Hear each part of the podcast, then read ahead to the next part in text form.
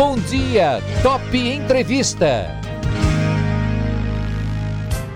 Hoje meu bate-papo vai ser com o cientista político, professor da Unisagrado, Bruno Pasquarelli. Nós vamos falar de eleições municipais. Por que, Bruno? Eu tive a oportunidade de conversar com os 14 candidatos aqui de Bauru. Conversamos aqui por duas semanas, conhecemos as suas propostas. E aí, né, Bruno? Não sei se você concorda comigo ou não é uma ótima oportunidade para o eleitor escolher. Afinal de contas, são 14. Não pode falar que não, que não teve chance de escolher, né, Bruno? Bom dia, tudo bem? Bom dia, Eduardo. Novamente agradeço o convite. É muito importante estar aqui com você debatendo. E realmente, né, nós temos uma novidade, né, pela primeira vez 14 candidatos é. a prefeito na cidade de Bauru. Então, a gente tem realmente que verificar as propostas deles, né, o que eles estão dizendo sobre as políticas é, que eles pretendem realizar na esfera municipal.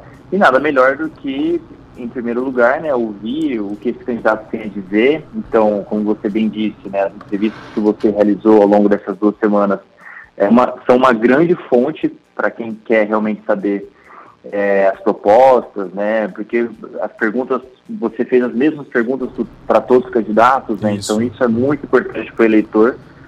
E então a, a, tudo que você fez e todo o, o, que os outros jornais também estão fazendo, né? Entrevistando, fazendo sabatinas com os candidatos. E além, além do mais, a própria propaganda, né? Que o, os candidatos estão aparecendo no, é, nas redes sociais, então no Instagram, né, Facebook, que muitos acabam realizando a propaganda eleitoral na TV e depois passando ali para o Instagram e para o Facebook, o que é importante também, né, acaba tendo até uma informalidade maior. E o próprio programa de governo, né? A gente Isso. tem disponível os programas de governo no, no, no TSE, né? São todos lá gratuitos, a gente pode baixar. Claro que a leitura do, do, programa de governo às vezes é um pouco mais complicada, né? Uhum. Então, eu sugiro que as pessoas ouçam os, os, os áudios né, das entrevistas, vejam as entrevistas no Facebook, né, no, em, no, próprio, no próprio Spotify, né? Porque realmente acaba sendo muito, muito importante essa, é, essa uma ideia geral, pelo menos, das propostas dos candidatos, né? Você saber em quem você está votando, você vê a pessoa, ouvir a pessoa falando, né, ao vivo é muito importante também. Então eu acredito que todos esses meios de comunicação, né, e todas essas formas de se expressar em campanha são muito importantes para o eleitor se decidir. É, né, Bruno, porque é, agora nessa reta final, a gente está na reta final, né? Na semana que vem, né? Tem essa semana, a semana que vem, não nesse domingo, no próximo já é a eleição. Então, para muita gente, é, se deu conta que a eleição começou. E aí começa, eu, eu tenho então, um filho em casa, né? Jovem, e fala, eu preciso saber em quem vou votar. Está em dúvida ainda, né? E eu acho que muitas pessoas também que estão em casa, talvez não com relação a prefeito, o prefeito já tem ali uma certa é, indicação, ah, eu gosto mais desse pensamento, né, mais à direita, mais centro, à esquerda, mas ainda tem muita gente indecisa, né, Bruno? E aí essa reta final, os candidatos ficam aí numa verdadeira maratona para conseguir um votinho, né? Exatamente, Eduardo. As eleições, né, primeiro turno dia 15 de novembro, então a gente está praticamente né, 11 dias ali das eleições. É, as pessoas ainda estão se definindo, então muita gente vem me perguntar né, em quem que eu voto, em quem que eu não voto. É, e, e o, que eu, o que eu tenho acompanhado, né, as pessoas até têm um, um, um vereador, dois ou três ali, né, é, já um pouco definidos, mas para prefeito ainda existe uma grande indefinição. Certo. Então, realmente, agora é o período de definição, não tem como, e se a gente for observar as últimas eleições, né, de 2018, é, é, uma dinâmica diferente, são eleições presidenciais, mas muita gente definiu a, o voto é. praticamente no, no, último dia, né, no sábado ali das eleições. Principalmente ali para o governo de estado, né, teve muita é, gente votando de última hora, é, para deputado federal, deputado estadual. Então, realmente, essa é uma tendência, né, ainda mais por conta da, da diminuição do tempo de campanha, por conta da pandemia, obviamente, né, da mudança das regras.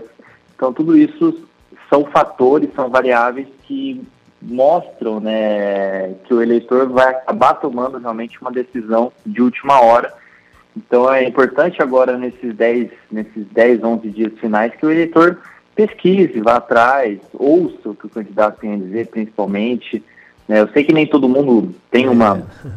Uma, uma, uma, formação em, em, política, né? às vezes não entende muito bem, o que é normal, né? às vezes não fica tão claro para a gente o que o, o que o candidato a dizer.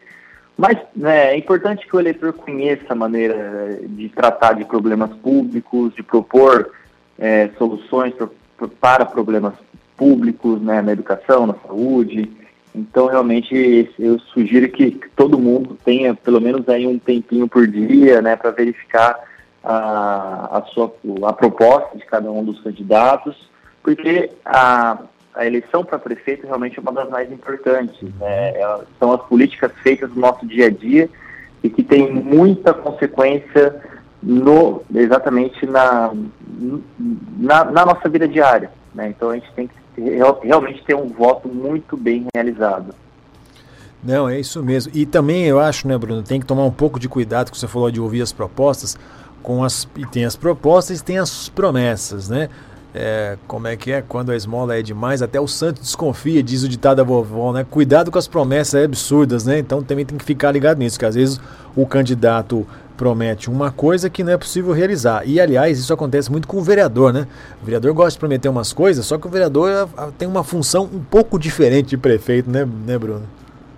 Exatamente, Eduardo. A gente tem que ficar muito de olho nas promessas, né? Então, tem, tem algumas que não tem como os candidatos a prefeito e vereador realizar, porque são de competência do governo estadual, por exemplo. Pois é. Né?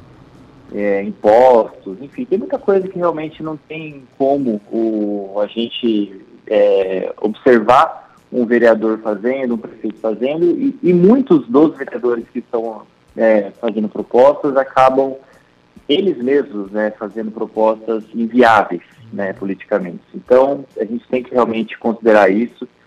É, além do mais, né, por mais que o, o prefeito tenha boas propostas, o eleitor tem que entender que o, o, prefeito, quando está governando, precisa de um apoio de uma base parlamentar, né? Isso é fundamental.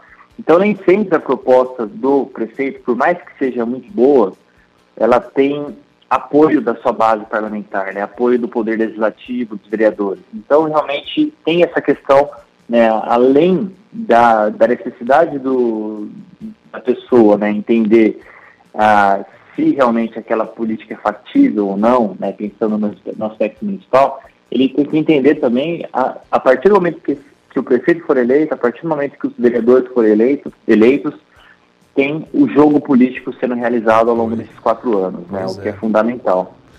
Não, é verdade mesmo, né? Não é, é um olho ali nas eleições para o executivo, mas também para o legislativo. Porque se o, o prefeito é eleito, mas depois tem uma base é uma pequena base, fica difícil governar, né? Se tem mais oposição, vai ser complicado. Se ele tem uma base aí que ajuda ele, fica mais fácil também. Aliás, sobre Câmara Municipal, Bruno, eu queria te perguntar uma coisa. Há uma informação de que a Câmara ontem abriu uma comissão processante para apurar irregularidades político-administrativa contra na verdade são quatro candidatos, né? Mas três aí que estão concorrendo aí à prefeitura. É o atual prefeito Clodoaldo Gazeta, o Sandro Bussola, vereador Sandro Bussola, mais é, candidato pelo P PSD, e o Fábio Manfrinato, que é vice na chapa do Dr. Raul. E também tem o Purini, que foi, o Purini está concorrendo a, a, a vereador. É, isso é uma comissão processante, vai ser apurado a, a denúncia de que eles teriam viajado para Brasília com dinheiro pago pela Coab. É? É, isso, isso está num caderninho de uma secretária lá da, da Coab. Então aí a Câmara então resolveu tomar essa decisão para apurar essa comissão processante. Se for adiante, pode caçar prefeito ou então caçar os mandatos dos, dos, vereadores envolvidos. Isso traz um ingrediente a mais nessa eleição, até porque a gente tem aí é, dois candidatos a prefeito, na Gazeta a reeleição, o Bussola e o Manfrinato, que é vice do Dr. Raul. Isso embola um pouco o meio de campo. O que, que você acha, Bruno? Então, Eduardo, é interessante né, que o tema da corrupção ele ainda não estava tão debatido na, nas eleições de Bauru. Né? É. Né? Alguns candidatos realmente to tocam mais, mais fundo no assunto, mas ele não é o foco. Né? O foco acaba sendo a saúde, a educação, principalmente a saúde, né? É. a infraestrutura, a geração de empregos. A corrupção ficou em terceiro, né, quarto plano. Então, realmente não tem. É, poucos candidatos trouxeram à tona esse debate. É, mas claro que é, uma investigação como essa, ela pode ter sim uma pode ser uma variável que influencia o, o eleitor no momento do seu voto, né? É claro que é, ainda é um fato novo, né? A, a comissão foi, foi aberta ontem, né? Isso, é. é foi aberta ontem, com, foram, foram 15 votos, né, pela, pela abertura ali da, da, da comissão. É, porém, a gente tem que ver também qual o real, o real alcance disso para o eleitor, se realmente ele vai ficar sabendo, né, afinal de contas, a gente tem 11 dias, é, muitos acabam né, realmente não, não, não sabendo que, o que, que é isso, o que, que vai acontecer, mas tem peso, né, assim como tem peso os programas de cada um, né, é uma variável que nós não podemos desconsiderar, ela é importante mas eu não, não acredito que ela tenha é, um, um, valor determinante para as eleições, né? ainda mais porque realmente a gente tem um período de um período de tempo, né, para para essa comissão processante ser julgada, né? enfim, é, ainda demora um pouquinho, né? mas é com certeza é um fator, é uma variável que pode influenciar o voto do eleitor no momento da eleição. Perfeito. Bruno, quando nós conversamos a última vez, acho que foi umas três semanas, a gente já tinha número de uma pesquisa que, né, é pela TV Record, que deu aí a, o candidato Raul na frente, depois meio embolado ali, Gazeta, Suelen, Vale e, e do Avalone também, tá certo? A coisa estava meio embolada aí. Depois a gente não teve mais nenhuma pesquisa. Isso nos dá uma, uma ideia de que talvez a gente tenha segundo turno em Bauru, não é mesmo? Ah, com certeza, Eduardo. A tendência de ter segundo turno em Bauru é muito grande, né? Ainda mais porque as eleições para prefeito costumam ser as mais disputadas, isso não somente em Bauru, mas no Brasil todo, né? Mas como Bauru tem mais que 200 mil eleitores, nós temos grandes chances de ter eleição para segundo turno em Bauru, e, e também porque não existe um grande favorito. Uhum. É, existem é, o, o, Raul ele estava na frente das pesquisas, né? Na primeira pesquisa que teve ali, ele teve 24 em, torno de 24%, uhum. mas ainda tem muito eleitor indeciso, né? O nível de abstenção pode ser grande também, é, votos brancos e nulos também pode ser grande. Então, assim, eu acredito realmente em uma tendência de segundo turno porque não existe é, uma, uma clara definição do eleitorado para quem vai, vai ser o voto dele. Uhum. É, e uma, e tá, a disputa está muito grande, tem muitos candidatos, né, a gente tem 14 candidatos. Se tivesse um número menor, né, talvez como nos anos anteriores, de 5 ou 6, aí poderia a gente pensar também num, em uma eleição resolvida em primeiro turno. Mas eu acredito, né, com esse número grande de candidatos, com pouco tempo para informação do eleitor por conta da pandemia, enfim, é, e pela própria disputa, né, não ter um, um, grande favorito, a gente realmente vai ter o segundo turno duas semanas depois, né, do dia 15 de novembro. Bom, a gente também teve um debate na semana passada na TV Bandeirantes, o debate aconteceu lá na cidade de, é, de Presidente Prudente, né? nem todos os candidatos foram, mas a, os, os principais candidatos aí estiveram presentes lá eu assisti, achei bem morno esse, esse debate, né? Uma, uma hora ou outra ali, um pega alguma coisa. Uh, eu não sei se vamos ter debate, acredito que não teremos o segundo debate, mas foi uma, uma, uma, uma, quem pôde assistir, depois fica nas redes sociais, pôde ver ali um pouquinho né, das propostas dos candidatos e um perguntando para outro, né, Bruno? Sim, sim, é, eu concordo com você, Eduardo. Foi realmente um debate bem morno, né? E o que eu percebi foi ali uma tentativa sempre né, de colocar o Raul e o Gazeta no mesmo plano, uhum. né, e que ambos também seriam é, ligados ao, ao, governador do PSB, né, o João Dória. Então, a gente. É, o que eu vi realmente no debate foi um, um ataque direcionado tanto ao Raul quanto ao, ao atual prefeito, Gazeta. O que é natural, né, por conta da posição deles na, na primeira pesquisa, né? O Raul como sendo ali o, o, o primeiro lugar, né? O favorito, e, e, o Gazeta por ser o atual prefeito, né? Então é natural que realmente os candidatos foquem nos dois, né? Que são os candidatos a, a ser batidos aí por, por um eventual segundo turno. E então eu, eu vi, né, o, o, vendo o debate, eu realmente vi um grande foco nessa questão do é, de criticar esses dois, esses, os dois primeiros candidatos, né? É, aconteceu isso mesmo. E eu queria falar de, um, de uma eleição que está ocorrendo num, numa cidadezinha aqui perto da gente, nos Estados Unidos, né, Bruno? Saindo um pouquinho aqui da esfera municipal, porque também o, o noticiário internacional está dando aí ampla repercussão à votação nos Estados Unidos, né, entre John Biden e, e, e o Donald Trump. Ah, é uma votação o sistema eleitoral americano é totalmente diferente, né? Às vezes, como aconteceu na última eleição, né? A Hillary Clinton teve mais votos, mas não levou porque tem aquele sistema de cada estado tem a sua representatividade. Eu estou aqui puxando pelo, ah, pelo site do, do Globo.com, né? Do G1. E até o momento Biden tem 238 cadeiras, né? Eles chamam assim de cadeiras né, no colégio eleitoral, e o Trump tem 213. Nesse primeiro momento, precisa de 270 para se eleger, é, o John Biden está na frente. Porém, como tem estados aqui, pelo menos quatro estados aqui, estou vendo aqui o Michigan, a Pensilvânia, a Carolina do Norte e a Georgia, aqui está marcado no meu painel aqui como vermelhinho. Dariam votos para Donald Trump, né? E, e, aí talvez ele ganharia. E só falta aqui no azulzinho o estado de Nevada, que tem seis votos que dariam aí para o, o John Biden. É, a coisa está meio enrolada também lá nos Estados Unidos, né? E também é bem difícil a gente entender o sistema eleitoral americano, né?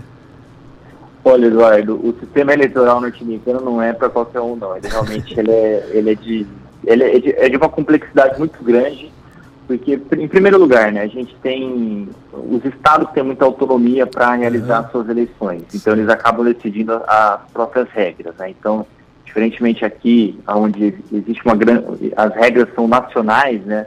E os estados, é, como o estado de São Paulo, Rio de Janeiro, enfim, tem que cumprir com as regras nacionais Lá nos Estados Unidos, cada estado tem o seu, o seu, a sua regra eleitoral. Né? Então, isso é um fator determinante.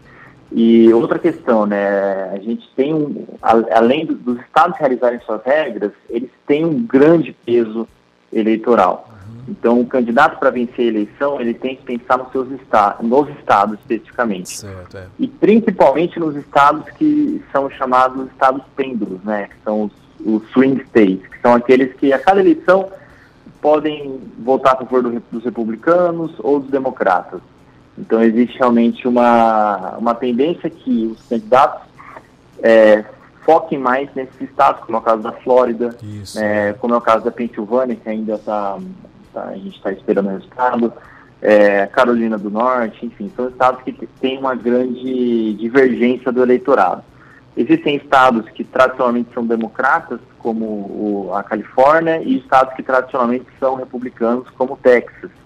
Né? E aí tem toda a questão do colégio eleitoral, né? como você bem disse. Então, se o Trump consegue ganhar no, no Texas, que ele conseguiu, né?